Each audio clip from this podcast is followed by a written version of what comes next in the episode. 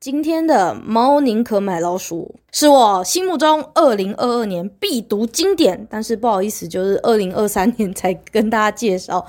那他书中所写的东西影响全球最多人口，但是在台湾完全没有受到该有的关注。这本书真是他妈大家一定要读的一本书。他妈的被讨厌的勇气还秘密畅销再版再再版，结果猫宁可买老鼠。就绝版，绝版个鬼啊！这本书真是太重要，太重要了，所以我在一开场就容我用一小段话来抱怨一下这本书为什么他妈绝版，他妈绝版！我记得我那时候好像是在塔车买的，然后就 就真的蛮难过的。这本书这么重要，居然绝版了。基本上这本书，只要你是一个有在喝牛奶。吃鸡蛋、吃肉的人，这本书你就必须得读。如果你除了有在喝牛奶、吃鸡蛋、吃肉，还养了宠物的话，然后甚至你固定每个月都要采购猫狗啊，或者是鸟类的饲料等等各种宠物的饲料的话，那我可以跟呃麦克风对面的你报告一下，这本书跟你的关系是百分之两百。啊，如果你没有看这本书，那就是你天大的损失，但是没关系。今天我来稍微初步的跟你介绍一下这本书的重要性啊、你可以考虑一下，也许你可以去把这本书找来看看。我我相信应该图书馆借得到，因为这本书真的非常重要。我希望如果你有养宠物的人，这本书会更重要。那我自己本身是吃肉、吃吃蛋、喝牛奶，所以 对我来说这本书也很重要。它是一本跟畜牧业和农业非常有关的一本科普也好，但是也像是一个揭露很多黑暗面的一本书。啊。随着就是畜牧业和农业逐渐的工业化，应该是说，其实现在畜牧业和农业真的就是一个畜牧工业。和农业工业，像以前的什么老爷爷牵着一个乳牛啊，然后一旁的小牛悠悠哉哉吃着绿油油的草的这个画面呢，完全不符合现在的畜牧业真正养牛的实际样貌喽。实际的样貌可能是一整排的牛牛站在饲料槽前面，然后吃着不知道是什么原物料混合的诡异的东西，这些诡异的东西。被倒进了饲料槽里面，这些牛呢，不知道自己在吃什么，我们也不知道自己在吃什么。农场的主人其实也不知道这几百只的牛牛在吃什么。然后我们当然也吃了这些莫名其妙的东西，因为他们吃什么，然后累积在身体里面，我们也就跟着吃什么。所以如果连农场的主人也不知道在吃什么，就等于说连这样整个工业的这个污染的。帮凶都不知道自己在干什么事情，所以我们在吃什么，我们也完全不知道。那其实农场的主人只知道哦，我反正我喂这个很便宜的饲料，然后乳牛在加了药的这些饲料吃下去之后可以生牛奶，然后公牛会长出更多的肌肉，油花会分布得更符合火锅店需要的，那最后可以被做成火锅料或乳酪就好了。有很多的小鸡在废料池里面腐烂，还没有长大就被当做垃圾处理，可能只是因为它是一个公鸡，公鸡不会生蛋。各种动物宰杀之后，像西方国家，他们可能不吃内脏，所以他们的动物废料其实比东方更多。当然东方也有，但是西方的动物废料是更严重的，他们以几十万、几百万吨的方式在增加。像一些卖相不好的鸡蛋，或者是对于经济效益没有帮助的一些生病的动物，生病的牛啊，生病的鸡等等的，甚至就像我刚刚说的，它是个健康的鸡，只是因为它的性别是公的，它没有办法生蛋，所以这些可怜的小家伙全部被视为废料。可是呢，这些商人呢，其实不喜欢“废料”这个字哦，这些。废料呢？这这个字太偏激了，所以称呼他们废料好像不是那么的正确。那所以对商人而言呢，所有资源都应该要化为金钱，所以就点石成金，不是不是点石成金，点废料成金，点废料成金是商人最喜欢的嘛。所以呢，这些畜牧业的废料处理公司就将动物的尸体啊，甚至是这些肉类，呃，骨头、羽毛等等这些。呃，我们应该称之为废料，但商人不喜欢称为废料的这些东西呢，用卡车载到工厂里面制作加工，然后处理过后，让这些东西就通通没有脸了。你不会看到它是鸡，你不会看到它是病的牛，你不会看到它是就是生病的动物，你不会知道它原本长什么样子，因为它的脸被刻意的抹除，它们被制作成动物肉骨粉。说的白话一点，就是骨灰啦。这些动物肉骨粉和精制粉，就是动物废料加工而成的材料。那这些材料就是高级骨灰粉。那这些高级骨灰粉在加工之后会变成什么呢？答案就是它会成为各式各样经济动物的饲料，或者是甚至是你家狗狗。或猫吃的饲料罐头，没有人知道那些原料动物被什么样态的方式去做处理，只知道在作者所在的德国，作者在参访这些环境的时候，开车经过这些工厂，甚至只是附近的社区，远远的就可以闻到难以忽视的腐臭的味道，就像垃圾一样。经济动物就像我们说的，我们吃的牛啊、羊啊、鸡啊、猪啊。他们吃着我们根本不知道没有脸的这些东西，其实有可能就是他们的同伴。鸡吃着自己的鸡的小孩，猪吃着自己的猪猪的同伴的骨骨灰粉。因为动物肉骨粉的原料难以掌握，我们根本不知道里面有什么。所以，我们一开始讲的一个农场的主人，他撒进牛牛的饲料槽里面的东西，可能连农场主人自己都不确定那是什么。很有可能出现玉米夹带着便宜的动物肉骨粉，而这些肉骨粉本身可能就藏着肉，这个肉牛的骨肉成分。那如果套用在人身上，就好像我们在吃着另一个不知名人类的骨灰。一九九零年，我还没有出生，在听节目的好朋友们，你们可能也还没有出生。一九九零年哦，一九九零年是三十年前哦。美国的兽医艾琳·连恩告诉《旧金山纪事报》的记者，跟他说：“如果你在居家动物饲料标签上面有看到动物肉骨粉，那几乎就等同于煮熟且转化过的动物肉，而且这些动物肉可能包含自家的猫和狗，包含被安乐死的猫和狗。”美国的食品药物管理局动物医学中心曾经在二零零二年，也就是二十年前。执行过饲料样本的裁剪，就是宠物饲料的裁剪，七十四样饲料超过一半都出现了一种叫做戊巴比妥钠的药物成分。如果你知道药物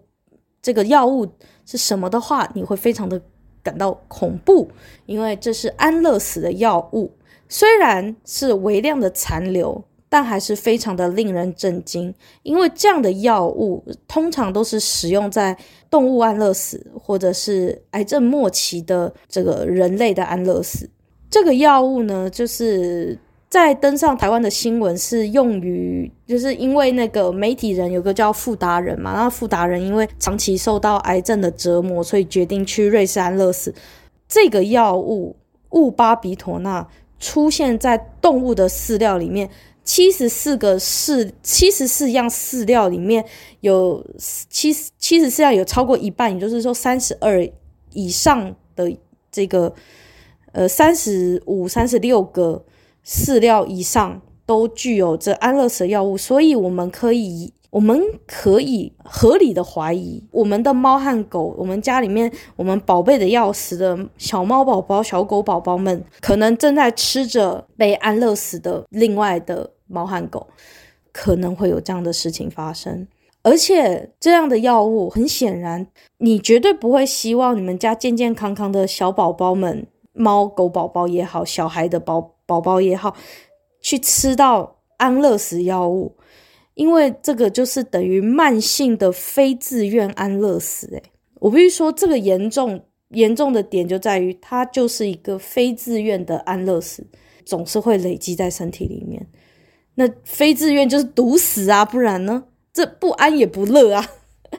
而且更令人担忧的事情，会否家中的宠物猫狗正在吃自己的同类，这样的道德议题就是非常的让人起鸡皮疙瘩。那包含有没有可能动物肉骨粉里面含有人类的肉骨粉？这也是我们也难以想象，这个有可能发生。当然几率可能比较低，但是也很难讲。就像我说的，它已经全部被抹除了它原本的形状了。你能知道它里面原本曾经是什么吗？就算里面真的有什么失事的工人，你知道失事的工人就是可能除了公安意外，有一个人被卷进去之类的，那它里面不小心掺了人类的，你真的不知道。这我不是在恐吓，但是当然我这是我自己的延伸，就是有可能人类发生公安意外，然后不幸的让动物肉骨粉里面掺了人类的，但是就算没有掺了人类的，光是书中所提到的猫吃了猫自己的同类，狗吃了狗自己的同类，牛吃了牛，猪吃了猪自己的同类，就是等于人吃人的概念，就是很可怕。那不仅是安乐死药物的残留。包含就是工业养殖的，它也导致了病原体大量的滋生蔓延。像这些牛啊、羊啊，它们的胃其实被设计要吃绿油油的草啊、稻草啊这种比较健康的纤维。可是呢，为了人类的方便，所以他们被迫吃着不健康的谷物和淀粉，甚至这些谷物和淀粉也就算喽，还残留了这些。动物肉骨粉的成分在里面去掺进去，然后让整个养殖业的成本大幅降低，那就是逼迫一个吃素的人去啃人肉这样的概念啊。我说，如果把牛羊发生的事情来比喻成发生在人身上的话，就是逼一个茹素的这个佛教徒去吃人肉的意思，非常的恐怖。我觉得，我觉得我们在看待一些动物的事情的时候，我们其实把它转化成。发生在人身上的时候，我们就会觉得，我靠，超恶心的啦！牛吃牛造成了什么样的情况？那这个糟糕的喂食就产生了狂牛症。他们吃不健康的谷物淀粉造成了什么？造成了牛的胃原本是要设计来去消化稻草、消化绿油油的青草的，可是他们却逼它吃谷物，所以胃里面产生了不健康的大肠杆菌。然后呢？造成狂牛症和大肠杆菌，工厂呃，应该是说农场它做了什么？农场就是投放各式各样的抗生素。那投放各式各样抗生素可以让这些牛暂时看起来是健康的，可是最后发生了什么事情？是这些抗生素变成超级细菌，对这些抗生素产生了抗体。也就是说，这些原本是要来治病的抗生素。它变成了没有效了，然后就有很多超级细菌透过这些错误的养殖的这些畜牧业的这个工业呢，在牛的胃里面去产生，这些牛就变成一只又一只的培养皿。然后这些培养皿呢，里面全部都是超级细菌，因为他们生病了。然后呢，农场没有想着要改善他们的居住环境，没有要改善他们的饲料，他们就是继续喂这些不健康的东西。所以呢，这些牛呢被迫吃药，然后吃的不健康，然后细菌就在里面滋生。然后呢，等于是他们的军事训练，细菌呢被这些抗生素。就是在打仗的过程中，居然打赢了，就说你们这些抗生素，我才不怕呢。然后，呃，超级军队、超级细菌军队就在这些牛的胃里面，也许动物猪啊、羊的胃里面诞生。然后，这些动物培养皿呢，接下来会怎么样？就到人的体内，所以这些病患就产生了。这些病患得到了超级细菌，这些超级细菌就移居到。更适合他们居住的地方，然后呢，这些人就生病。那这些人他们得到了超级细菌，进入到医院的时候，医生就给他也是用故技重施，也是打抗生素。可是很遗憾的事情是，这些超级细菌已经在农场里面，在牛的胃里面或羊的胃里面呢，已经经历了一番军事演练，他们已经知道抗生素是怎么样子的。所以呢，到了人的体内的时候，就算进了医院去给他投放这些抗生素，这这个人还是没有办法活。这就是什么叫做超级细菌？超级细菌就是在错误的措施当中产生的非常具有杀伤力的的细菌。然后这些细菌几乎等同于不治之症。这些源头就是来自于饲料成分的问题，牛去吃到牛，羊去吃到羊，猪去吃到猪，然后牛本来应该是吃草的，就现在跑去吃它自己的同类，甚至是吃着不健康的东西。所以不管是什么超级细菌也好，狂牛症也好，其实都是在错误的养殖状态下产生的，具有强大抗药性的这些疾病。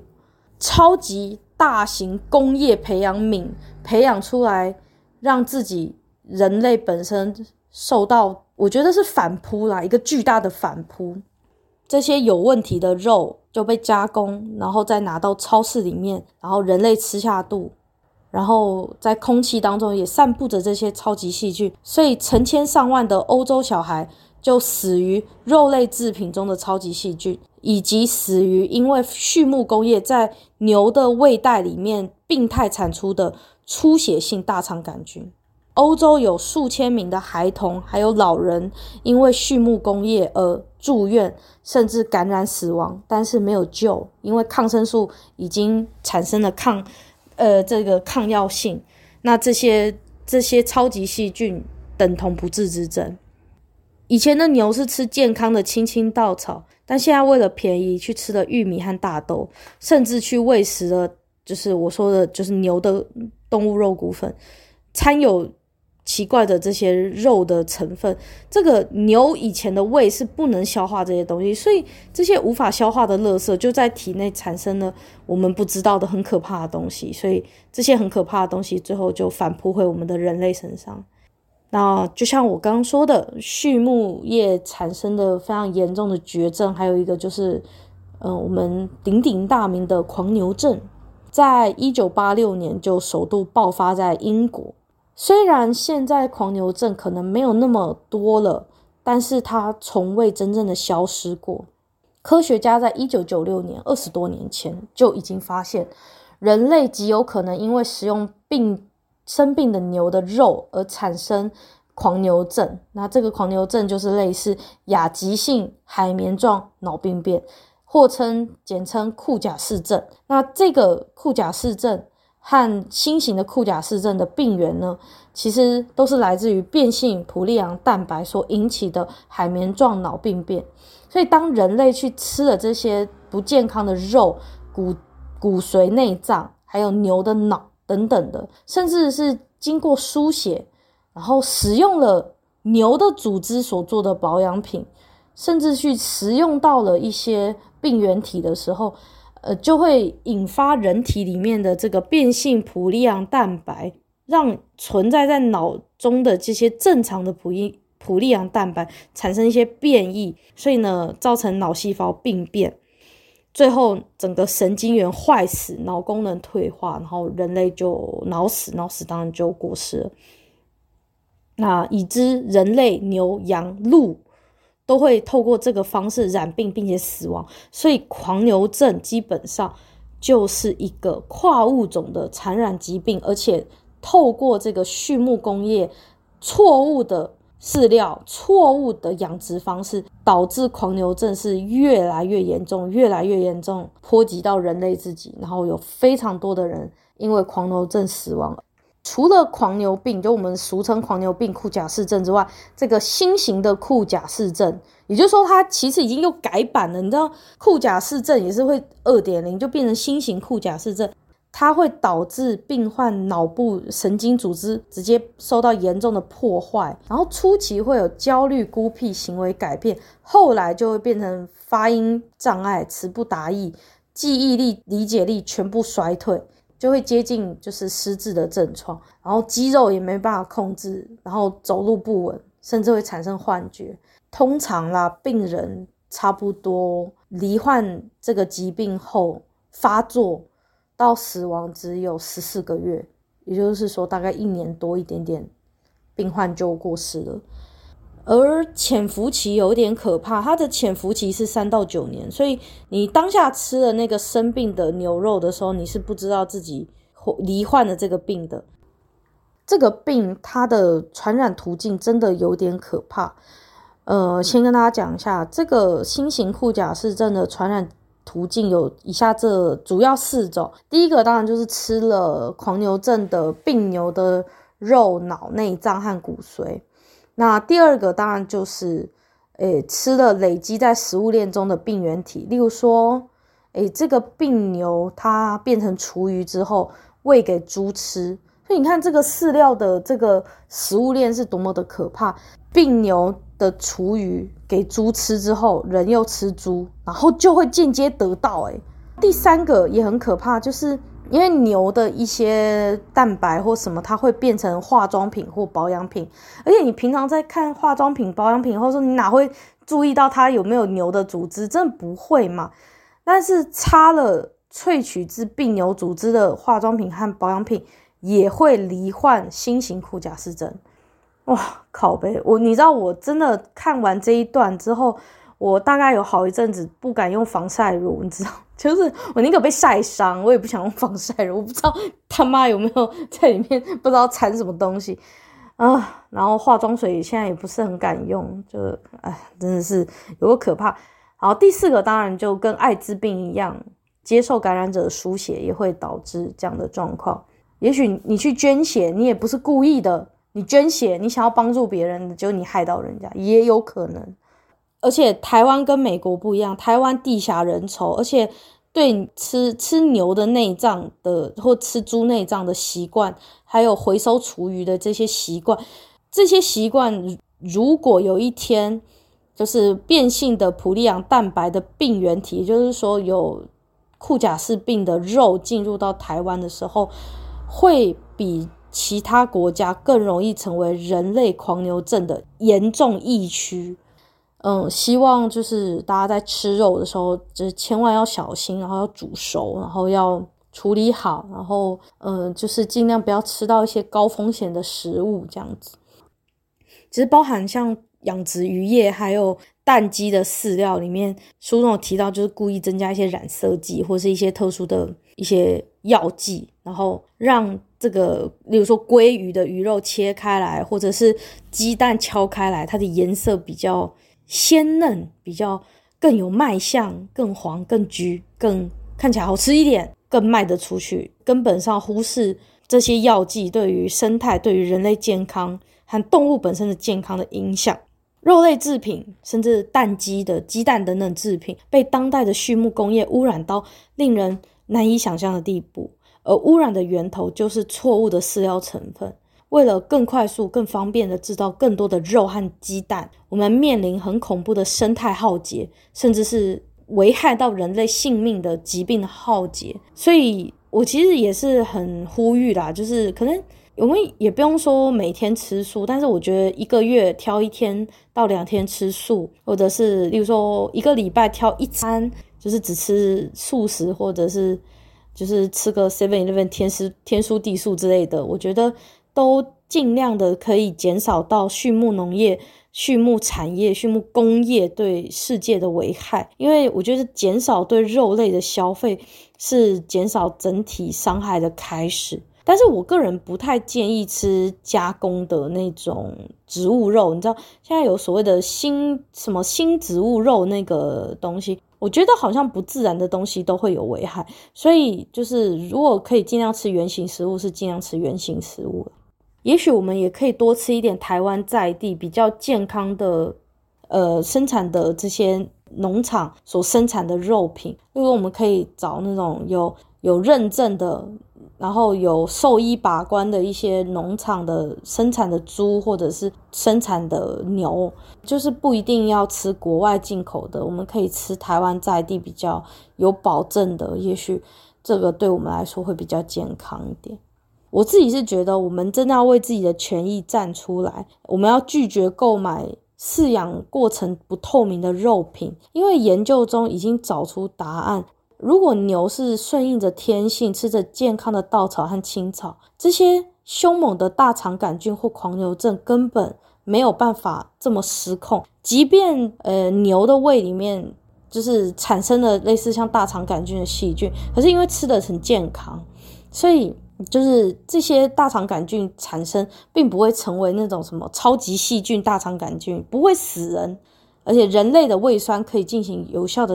这种杀菌杀菌。牛只要吃得健康，这个牛就不会产生致命的毒素。即使它产生了类似的细菌，但它也会削弱它的那个强度。所以牛吃着它本来应该就要吃的东西，它的胃肠是正常的进行当中的话，它就不会去产出这些很恐怖的超级细菌或超级病毒。但是这些已经把畜牧业当工业在进行的这些这些大厂牌啊。这些大厂、这些大公司为了要生产更多的食物，所以就去牺牲动物的权益。结果，牺牲了动物的权益的最后的这些业障还有罪孽，业力引爆在消费者身上。所以，我觉得现在就是减少吃肉，不只是为了宗教，更是为了对抗腐败的食品工业，不只是精神上的腐败。这个世界上确实有很多不肖业者利用腐败的原料制作给动物的饲料，就是腐败的动物去做成动物肉骨粉，变成没有脸的这些骨粉之后，再给动物吃这些其实原本已经腐败的东西。不只是精神上的腐败，实际上也确实是腐败，而我们却接受了去吃这些东西。然后更可怕的事情是，宠物食品业没有放过这些廉价的肉骨粉。那他就把这些动物肉骨粉和一些工业处理过后的一些烂掉的肉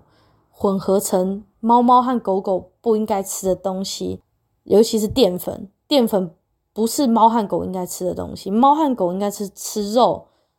吃五谷杂粮、吃健康的东西，但这些猫和狗去吃了工业淀粉、玉米淀粉等等的，然后。再加上一些有病的这些动物肉骨粉，最后用一些很化学的调味品去制造成高利润又看起来很干净的罐头和干粮包，或者是小零嘴，然后卖给谁？卖给那些自以为自己在疼爱宠物的主人。那为什么这些主人会买单？因为宠物大厂。他们常常会办理各式各样的学术年会、学术学会，然后去找一些兽医、动物医学、营养学的专家学者，去为这些不应该喂给动物的东西背书。像这些居家动物或这些小型动物的研讨会，常常后面的赞助商、sponsor 是谁？就是像皇家这样子的很大的食品工业大厂。你知道，动物其实不是白痴，尤其是狗。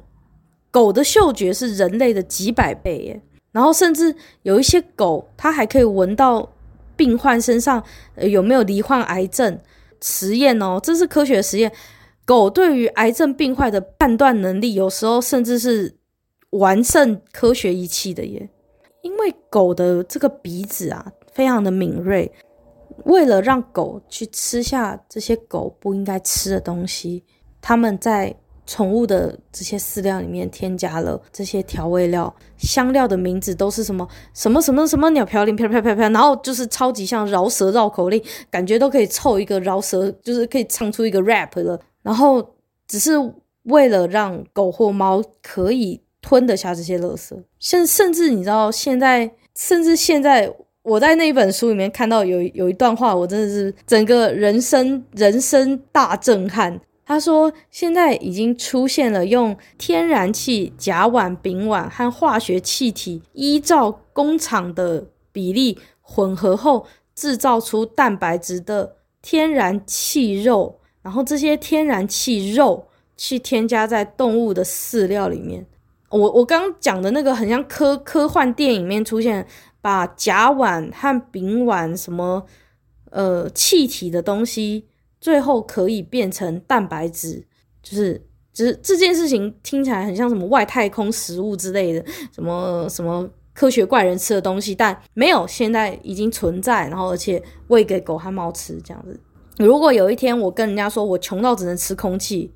那是真的，就是现在有狗或猫或屠宰场里面的牛和鸡，可能就正在吃着含有天然气的科学怪人在吃的东西这样子。就是我真的很难想象，为了欺骗动物去吃下这些像科幻片才出现的这些生化武器，他们居然就是真的可以设计一些有的没的配方。像我我我在书里面看到，这是直接引用自书里面说的。他说他们会给猪吃闻起来像松露的香精饲料，然后给牛吃闻起来有苹果和原木香气的饲料，给狗和猫吃有各式各样闻起来很安全和美味的东西。可是他们都在吃着违背生物常态的垃圾，就很多养宠物的人都会说啊，这个饲料的适口性，适就是呃嗜好的嗜，口是就是嘴巴那个口，适口性就是呃一个动物喜不喜欢吃这个东西，能不能吃下去。那这个适口性其实往往就是让他们愿意吃，所以添加了这些加工食品的这种香料。就有没有点像人类？像我们现在有很多加工食品，就是淀粉啊，像泡面啊，它也是加了很多什么鸟嘌呤、什么嘌嘌呤、呃飘飘嘌呤，然后每一个那个加添加物都一个名字比一个名字还要长，然后每一次那个添加物的那个那个栏位都是就是超级长。你不觉得就是人类的这个加工食品？就是整个复制到动物食品里面，然后让动物跟人类过着很类似的生活，所以很多动物现在也开始会呈现那个什么糖尿病啊、慢性病啊，有有很多动物被迫去吃了很多的工业淀粉，然后让狗或猫罹患糖尿病，所以人得糖尿病，狗和猫也罹患糖尿病。然而，这些宠物饲料公司。他们又在做出第二批商品。他们说：“哦，这个我们设计的一款饲料是给有糖尿病的猫狗去吃的饲料哦。”然后他们没有要打算解决实际上的问题。那为什么狗和猫的宠物饲料里面淀粉含量这么高？明明狗和猫不应该吃这么多淀粉的，甚至猫猫其实应该是吃肉的。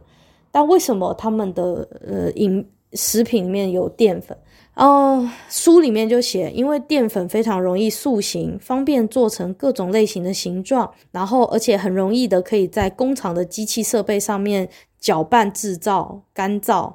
然后容易运送，不不容易腐败。所以，以上所有的条件，为什么要这么多淀粉让它变糖尿病？所有的条件都不是以宠物本身的健康当做第一要要件，就好像人类的很多加工食品，那些垃圾食物，从来不是为了人类的健康作为第一要件而制造的。所以，很多原本应该要在野外吃小鸟、小老鼠、小鱼的猫咪，呃，吃一些比较健康食物的狗应该吃的东西的这些狗、这些猫和狗。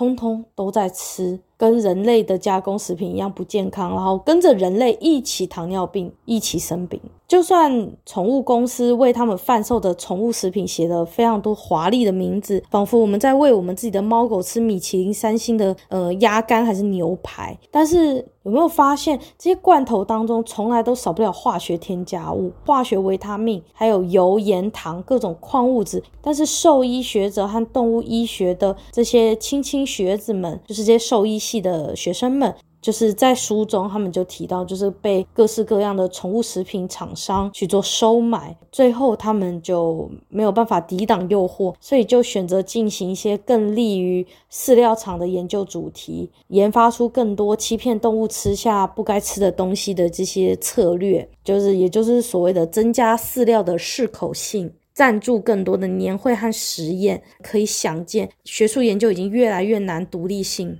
高度具有动物健康情操的研究非常的少数，因为为动物的健康去做研究，可能在某些时候没有办法受到这个宠物食品厂商的青睐。毕竟，宠物食品厂商的这些这些食食品的制造，都希望利润越高，成本越低越好。那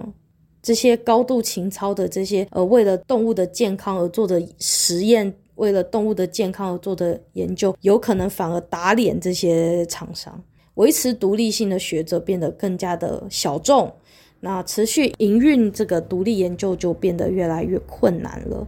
那牺牲了他们的健康。可是呢，内脏和消化道是不会说谎的，吃着糟糕的饲料和吃着糟糕的食物的我们，不管是动物还是人，都出现了非常类似的慢性疾病。那膀胱的结石也出现在猫的身上，甚至有兽医就说他有遇到狗的病患，它的关节因为错误的喂食而出现了严重的瘫痪，甚至有动物产生了忧郁和焦虑的情况，还有癌症、心血管疾病，就好像人类的疾病用滑鼠的右键按了复制，再贴上给宠物们。那甚至为了因应这个商业的需求呢，也出现了各式样的宠物减肥产品，甚至出现了狗施打的胰岛素。狗施打胰岛素，居然现在连狗都可以施打胰岛素去处理狗的糖尿病。那甚至不要说台湾现在已经出现了帮狗做放射治疗的肿瘤医院，甚至可以帮动物可以开心脏手术，帮猫狗，尤其是猫狗做心脏手术的特殊的这个诊所。但是其实过去吃着正常食物的，甚至是普通的厨余的狗和猫，根本犯不着接受这些治疗。人类缺乏与人类之间彼此的互动，然后这些互动就转而寄托到了居家宠物身上。人类没有因此变得更幸福，人类反而变得更孤单，而抱着猫和狗却变得更孤单。这些陪伴人类的动物们，在人类上班的时候，则带着过胖的身躯和糖尿病度过每一个在家等待主人的日子。过胖来自于饲料当中的环境荷尔蒙，以及主人每天的过度喂食。有一种饿是主人觉得你饿，于是主人和宠物一起在家蜗居在沙发里面懒懒散散的，人和宠物都变得更胖，也活得越来越像。书中甚至提到有提供给狗的脸部微整形。认为狗也应该拥有美丽，诶，可是这个美丽呢？对，这种美就是人类决定的美，还有广告商认定的需求的美。我曾经有一次在电视上看到一个家庭，就是喂养他们家的猫。那个节目就是类似就是宠物的在家的问题咨询的节目。然后他每次去都是一个呃兽医之类的，然后就会去咨询他们家宠物发生什么事的一个节目。然后就觉得啊，他们家的猫好像有点胖。宠物医生就来到现场，发现他们家的猫咪被严重的过度喂食。也也许对人类而言，三百或五百公克的饲料不算什么，但是对于那只猫而言，已经远远超过一餐该有的正常分量。那个医生为了让人类的主人知道自己做了多恐怖的喂食，宠物医师跟主人说：“哎，我们今天来订披萨吃。”他那一天，医生就订了非常多的披萨。店外送员来的时候，五个成年人的桌上排了七大张巨无霸起司双份披萨。然后，当主人正要骂动物医生的时候，动物医生就告诉主人说：“这就是你对你的猫做的事情。猫咪被过度喂食的影响，就是失去天生衡量进食量的能力。那像我们很多，就是也许在听节目的各位，或者像我自己，就是我我就是在焦虑的情绪之下，就越吃越多。然后，即使已经远远超过自己一天应该要吃的量，我还是会一直吃，一直吃，一直吃，甚至宵夜也会吃。”那猫咪因为人类的过度喂食的结果，也导致了它也成为了这样子的焦虑进食者。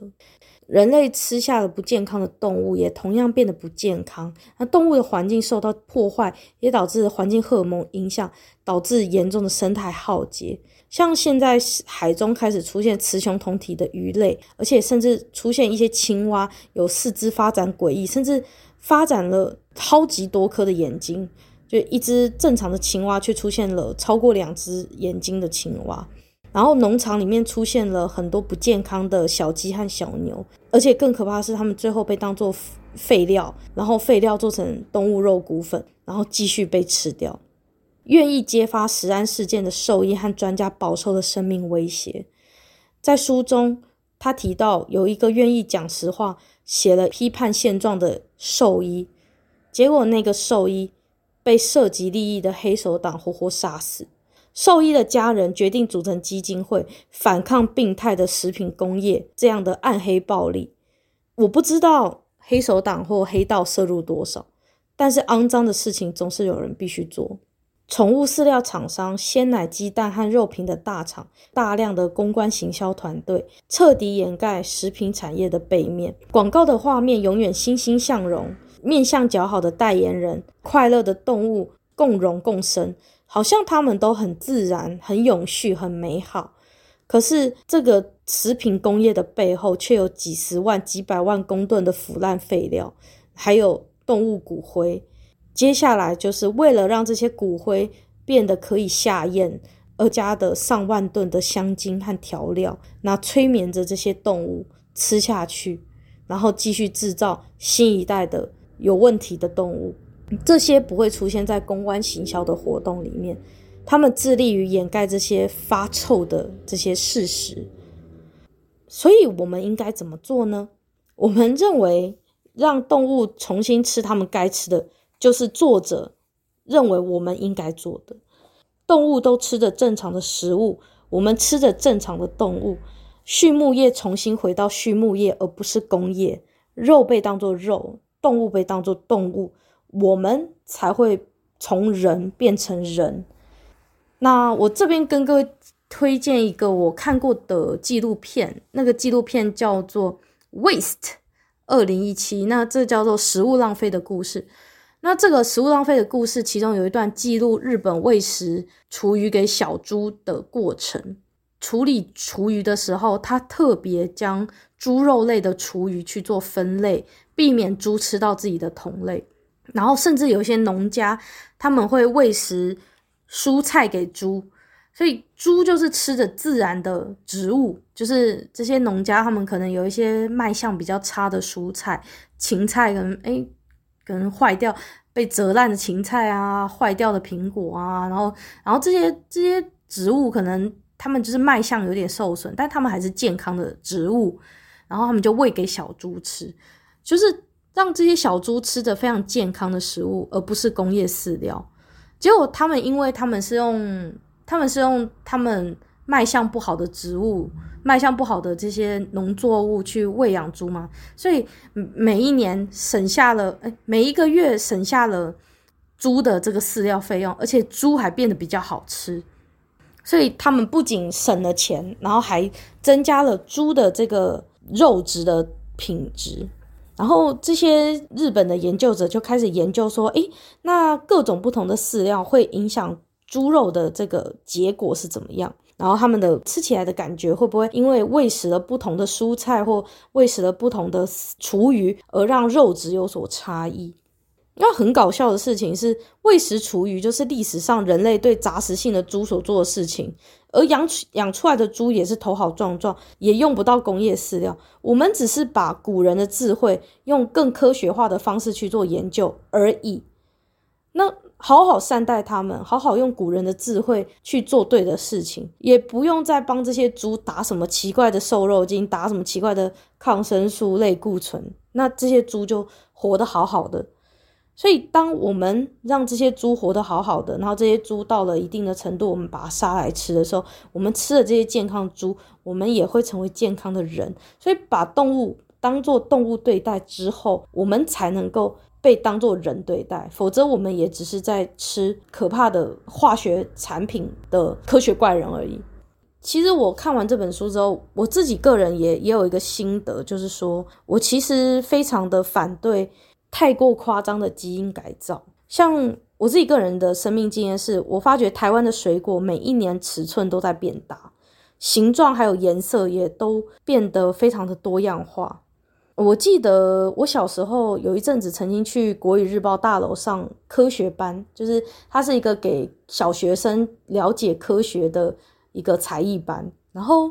那个时候有一个老师毕业于台大，台大那个时候大概一九九零年代就已经在做农业基因改造。那那个时候他们的还对于基因改造的概念还停留在要把产品农产品变得更大。结果有一次，农业系的同学就带着一个不知道什么东西来找《国语日报》那个老师。就那个时候，他们都是学生，然后只是学弟就来找学长，来学长，我们做了新的水果，让你来尝一下。他说：“这什么啊？”然后一切开来是个很很大的一个瓜，可是那个切开来就是菜瓜布。然后就，然后我们老师就很就是说：“这怎么吃啊？这是什么东西？你们又做了什么？”奇怪的东西，结果他就说那个是奇异果。他说奇异果做的像哈密瓜那么大，奇异果做的像哈密瓜那么大，然后一切开里面是菜瓜布纤维这样。那时候才一九九零年代就已经有这样的技术，把奇异果种的像哈密瓜那么大，所以就是可以想见，就是现在的科技是越来越精益求精。我人生中遇到的很多水果，后来长得越来越不像我小时候看到的样子。我有一次，我妈买了一个很大的芒果，还有传统的小颗的土芒果。那那大芒果是我小时候没有见过的啊，土芒果是我从小吃到大的。很奇怪，大芒果切开来放在那边，没有蚂蚁去吃，没有蟑螂，没有虫，没有果蝇。可是土芒果有，土芒果的蚂蚁就很多。我不敢说蟑螂和蚂蚁一定都是对的。但是这些这些动物，它们肯定是有一些什么自然的本能，可以发现有有不对劲的地方。我觉得这个这个真的是我我后来吃芒果都吃小颗的土芒果，也是这个原因。我在这边再跟大家讲另外一个是，有一次我们家有一个乌龙面，就我妈从大润发买回来的乌龙面，我忘记大润发家的，反正就量饭店，就就反正就有一个大。那个那个时候好像在做折扣，然后那个时候就是我记得那个乌龙面包在就是类似塑胶袋和跟一些类似半透明黄黄的液体包在一个塑胶袋里面，然后那个时候因为就很很临时嘛，我妈叫我剪开来，结果她后来也没煮，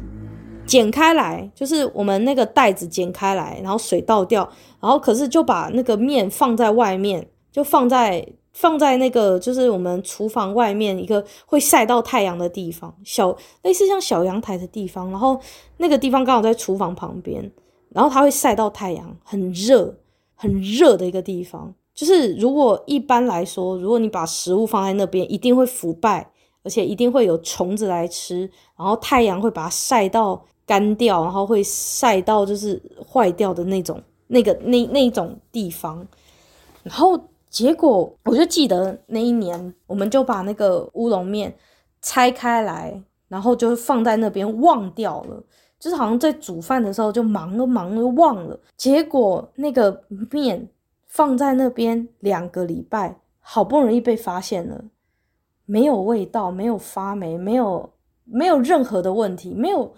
没有就是。就是没有发生任何的变化，那个面就是还是白的，还是软 Q 的样子，而且没有蚂蚁，没有蟑螂。就是你知道，就是如果一般我们去菜市场可能买白面什么的，如果你把它拆开来放在一般的地方，一定会发霉之类的，甚至放在冰箱都会坏。可是那个白面，我们拆开来，然后放在那里，而且是太阳晒得到的地方，又很潮湿，台湾又很潮湿。台湾不是像加拿大那种地方，台湾很潮湿的，会下雨，而且夏天一个白面放在一个夏天那么热又会晒到太阳的地方，放两个礼拜，居然没有发霉，没有坏，没有虫。我们两个礼拜才发现那个面好端端还在那边，还跟原来的一模一样，还 Q Q 的。我们还用筷子去夹它，它还是像原本那个乌龙面 Q Q 的那种。弹度，我我和我妈后来把整包面全部丢掉。你知道，我们台湾是亚热带国家，亚热带国家，我本人微胖女孩，出门就会直接融化的亚热带国家的夏天，就。我真的，我到现在都还记得那个时候，我妈直接从冰箱冷冻库把整包丢到垃圾桶的画面，没有吃完的部分全部丢到垃圾桶，然后直接跟我讲：“这个蟑螂都不吃，我吃我要死了。”她说：“沙发啊，坐一阵子都会坏了，那更何况是面，连蟑螂都不觉得是食物的东西，我们是 还要留在冰箱干嘛？当传家之宝吗？” 就。啊，就反正这个永动机乌龙面，就是让我和我妈后来再买很多东西，尤其是像买水果或甜食类的，我们常常都会故意把它放在室外，就是例如说放在餐桌上，或例如说放在某一个虫蚊虫会来的地方，去测试这个东西蚂蚁会不会来吃。市面上真的有很多白吐司放在室温好几天都不会变颜色，而且我记得有一次。我有一次就是好像菜市场买回来一个很便宜的十元面包那种，就那个十元面包就完全都没有蚂蚁啊，也然后放在就是阳台那边，有的时候麻雀什么会故意来啄一下或什么，诶麻雀宁可吃黄金葛不吃白白吐司，诶后来就就那一家就会变拒绝往来户。我不知道，就是我觉得无论是喂食动物还是喂食人类本人的。就喂食我们自己的食物，我都可以感觉到很明显的工业化。然后生产食物的过程中，人类和动物的健康不再成为首要的准则。KPI 的定义就是，例如说销售的 KPI 啊，生产的更大量的 KPI 啊，保存的更久啊之类的这种，变成了反而是大家比较着重的点，但是。就没有把人当作人啊，没有把动物当作动物啊，甚至没有把食物当作食物。这样子吃着这些不是食物的食物的我们，就算有一天整个健康垮掉，那也是完全不意外。数字的 KPI 成为准则之后，牺牲了实际的健康，是很严重的事情。好啦，这里是小众开书，这是我我觉得二零二二年到二零二三年我。我二零二二年看这本书，然后二零二三年整理了，也是我自己看完书的一些跟我自己亲身经历的一些整理。当然也录了有点久，但是我尝试整理了一下我的思绪，然后我觉得这个是必须要让大家很重视的议题，然后也也希望这本书能够得到更多的重视。这本书真的很重要，很重要。我觉得它真的没有被得到很很好的重视。我我觉得他要成为饮食界的被讨厌的勇气，让更多人走向拒绝吃糟糕食物的行列。我希望从我自己开始，我希望有一天我也可以成为一个吃着原型食物、吃着健康的食物、吃着好的食物的人，把自己这个人当做人，把食物当做食物，把动物当做动物，我就可以成为一个比较健康点的人。这是我未来的期望，然后也希望。麦克风对面的你呢，有一天可以把这本书找出来看一下，或者是说你也可以把那个我刚刚说的那个纪录片《食物浪费的故事》也可以拿出来看一看，也许会让你有更多不一样的想法。好啦，这里是小众开书，我们下次见，拜拜。